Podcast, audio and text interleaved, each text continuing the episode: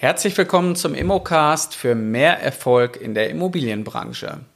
Mein Name ist Carsten Frick, ich bin Immobilienmakler aus Leidenschaft und bin seit vielen Jahren in der Branche aktiv und unterstütze Immobilienmakler und die, die es werden wollen, bei mehr Erfolg in der Immobilienbranche.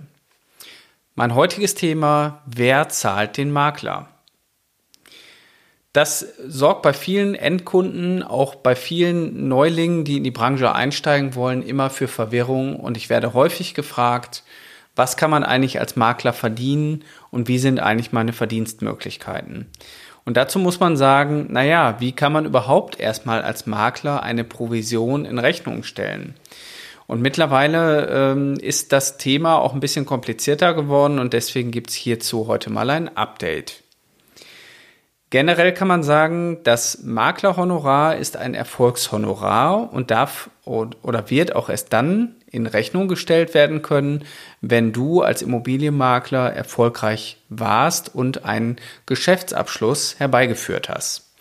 So, die typischen Geschäftsabschlüsse sind beispielsweise die Vermittlung einer Mietwohnung. Das heißt, hier hat, das, hat der Gesetzgeber schon eine Menge geregelt. Mittlerweile seit über fünf Jahren gibt es das Bestellerprinzip, was vielen auch bekannt ist, aber seitdem gab es auch immer wieder Verwirrung, wer zahlt eigentlich den Makler. Und bei dem Bestellerprinzip wird geregelt, derjenige, der den Makler bestellt oder ihn beauftragt hat, muss auch die Rechnung zahlen.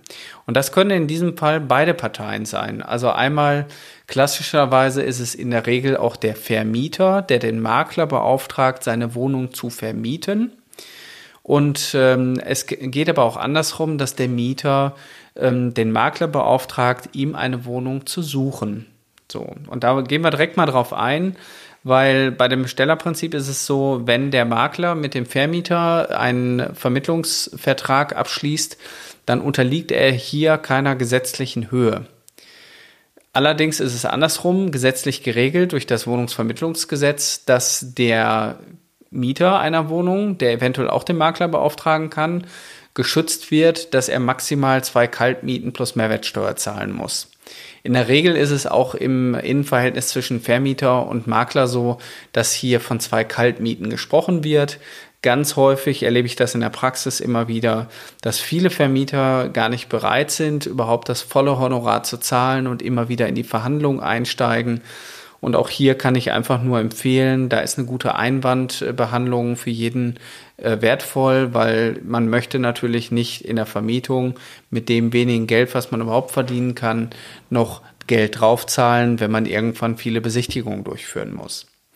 Also, hier ist erstmal das Bestellerprinzip in der Vermietung für privaten Wohnraum. Also hier kommt schon wieder die nächste Einschränkung, nämlich wenn ihr als gewerblicher Makler unterwegs seid und gewerbliche Flächen vermietet, dann habt ihr ganz andere Gestaltungsspielräume, weil dafür zählt das Bestellerprinzip nicht.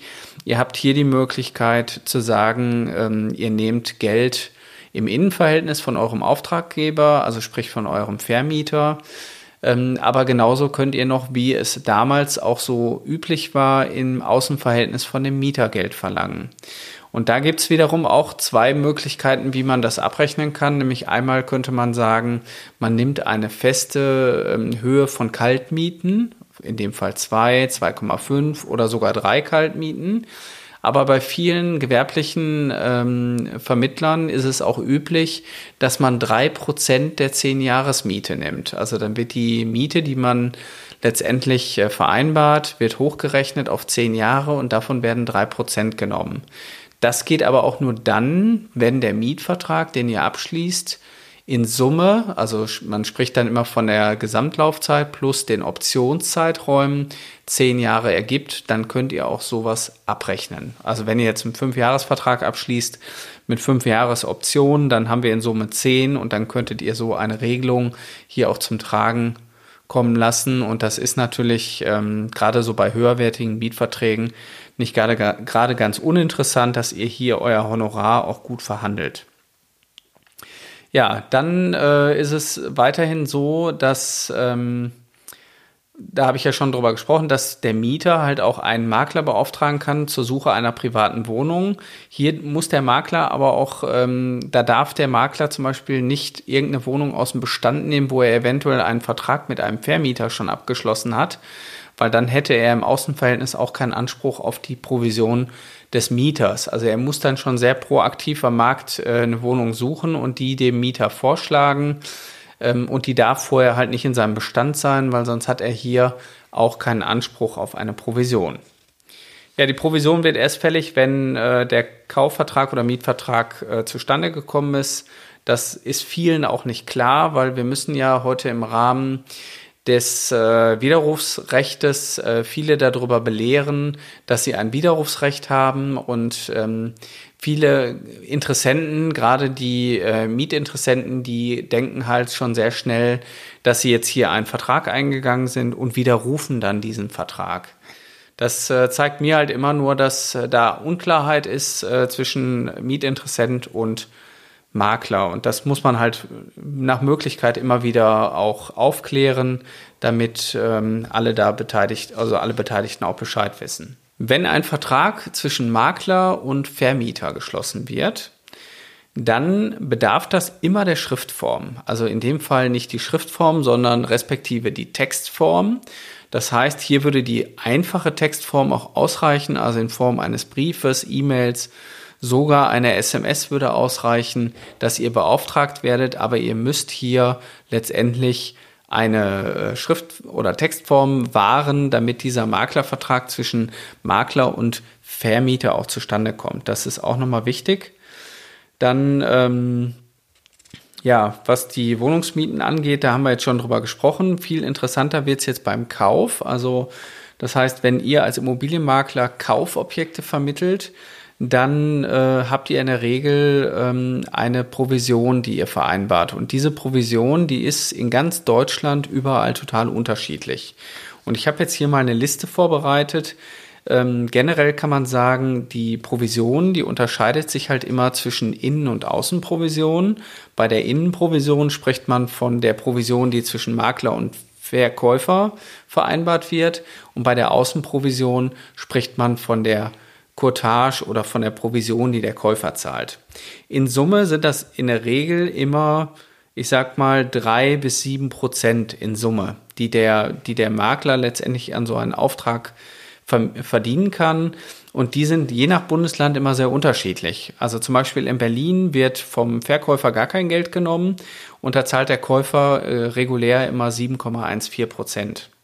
In Bayern sieht es ganz anders aus. Da zahlt der Käufer und Verkäufer, die teilen sich die Provision von jeweils 3,57 Prozent. Und in Mecklenburg-Vorpommern, da ist es so, da zahlt der Verkäufer 2,98 oder 2,38 und der Käufer zahlt 3,57. Also da gibt es auch immer wieder unterschiedliche ähm, ja, Geschäftsgebaren und wie die Makler sich letztendlich äh, ja den Markt so ein bisschen als normal erobert haben. Und äh, dieses Modell, also diese, diese Verteilung der Provision, die war viele Jahre, war die halt ähm, üblich.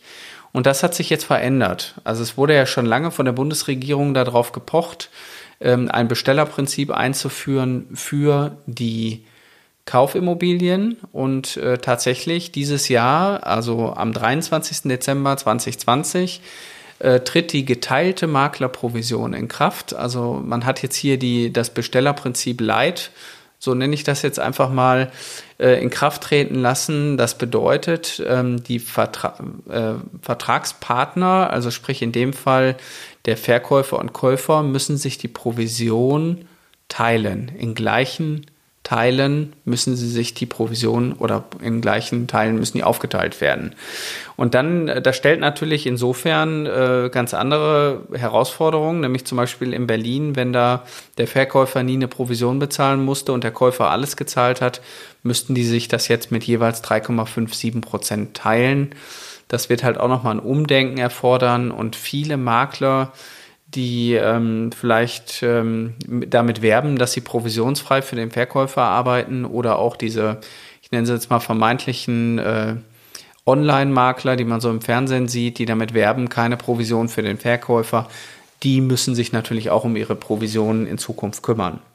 Das heißt, hier wird nochmal ein Umdenken sein. Am 23.12. wird das Thema letztendlich in Kraft treten und dann müssen die Verträge halt anders vorher verhandelt werden. Dann äh, kann es aber auch passieren, dass euch als Immobilienmakler Fehler in der Vermarktung passieren und man spricht dann von einer Verwirkung der Provision. Das heißt, ihr müsst schon irgendwo auch darauf achten, dass auf der einen Seite euer Vertrag gut gestaltet ist. Im besten Fall habt ihr einen qualifizierten Alleinauftrag mit eurem Verkäufer abgeschlossen, dass ihr exklusiv für ihn arbeitet und der Verkäufer nicht alleine verkaufen darf, ohne euch und alle Interessenten auch an euch weiterleiten muss dann äh, ist auch euer Einsatz irgendwo sichergestellt. Ähm, selbst wenn mal ein privater Interessent an euren Käufer herantritt, dann kann der nicht an euch vorbei verkaufen, sondern muss letztendlich mit euch auch kooperieren. Aber es kann natürlich auch passieren, gerade wenn man für beide Seiten tätig ist, ähm, dass hier Fehler in der Verhandlung passieren und äh, dass ihr euch dadurch letztendlich die Provision verwirkt, weil ihr keine neutrale Stellung mehr in diesem ganzen Verhandlungsprozess hattet. Da ist einfach besondere Vorsicht nochmal geboten. Da gehe ich auch nochmal mehr drauf ein, äh, gerade was das Thema Provisionen angeht in meiner Ausbildung. Da gehe ich auch nochmal gesondert drauf ein in meiner Ausbildung, die Maklerausbildung für Quereinsteiger, nämlich die ganzen Fallstricke, die man beachten muss, gerade in der Verhandlung auch von Kaufpreisen oder mit dem Umgang von von Informationen während des vertrieblichen Prozesses, um sicherzustellen, dass ihr am Ende des Tages keinen Fehler macht und euch auch die Provision von euren äh, tatsächlichen Käufern und Verkäufern holen könnt und die in Rechnung stellen könnt. Also, mehr Informationen und noch tieferes Wissen gibt's halt in der Maklerausbildung. Am 1.9. startet wieder die nächste Ausbildungsrunde. Da sind noch einige Plätze frei, nicht viele. Und ähm, wenn ihr Interesse habt, an dieser Ausbildung teilzunehmen oder auch generell äh, euch beruflich neu orientieren wollt oder auch verändern wollt, dann habt ihr jetzt hier die Möglichkeit am 1.9. in einem kleinen Team, also wir machen das maximal bis 15 Teilnehmer, in sehr intensiven Gruppen arbeiten wir drei Monate lang mit euch zusammen und wirklich auch mit einem festen Programm, so dass ihr optimal halt in die Immobilienbranche einsteigen könnt. Mehr Informationen dazu unter www.mein-makler.com slash Ausbildung. Da findet ihr ein Kontaktformular, das könnt ihr ausfüllen und dann äh, melden wir uns innerhalb von 48 Stunden bei dir und telefonieren miteinander und schauen erstmal, ob wir zueinander passen. Wir möchten nämlich nur mit Menschen zusammenarbeiten, die es wirklich ernst meinen, die was umsetzen wollen und die in der Lage sind, unser Wissen letztendlich optimal am Markt auch zu platzieren, um damit ein erfolgreiches, seriöses Immobilienbusiness aufzubauen. Wenn du also Interesse hast, erfolgreich in die Immobilienbranche einzusteigen, dann nutzt die Chance, 1.9. geht's los ähm, und melde dich einfach an unter www.mein-makler.com slash Ausbildung und dann sprechen wir miteinander. Für mehr Erfolg in der Immobilienbranche. Viel Erfolg, viele Grüße aus Essen, dein Carsten Frick.